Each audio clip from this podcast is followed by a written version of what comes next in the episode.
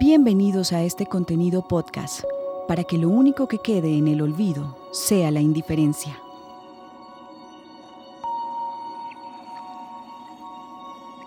La búsqueda de desaparecidos es necesaria para el establecimiento de una paz sólida. Efectivamente tenemos una situación concreta con los cementerios y es que en ellos todavía no reconocemos la magnitud de lo que ha sido el conflicto armado, ni reconocemos la magnitud de lo que significa la vejamen de la desaparición forzada como uno de los crímenes más graves que tiene la existencia humana en su sentido más general. Entonces, en respuesta precisamente a si Colombia es un país de cementerio, yo diría, eh, Colombia es un reto para la construcción de una búsqueda de personas dadas por desaparecidas.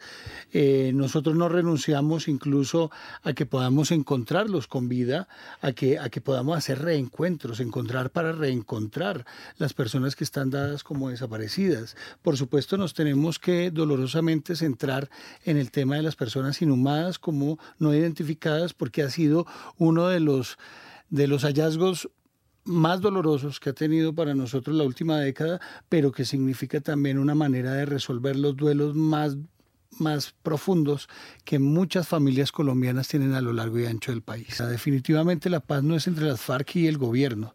La, paz la tenemos que vivir y disfrutar todos los colombianos y colombianas. Y por supuesto que para este tema tan crucial, en sentido de poder construir una agenda de reconciliación, eh, buscar a nuestros desaparecidos y desaparecidas se hace fundamental dentro de la implementación de la paz.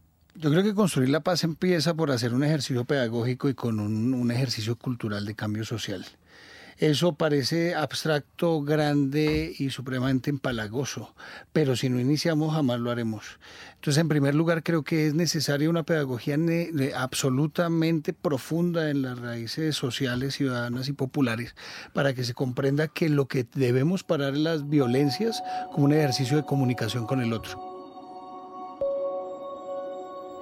César Santoyo es director del colectivo sociojurídico Orlando Falsborda. Para que lo único que quede en el olvido sea la indiferencia.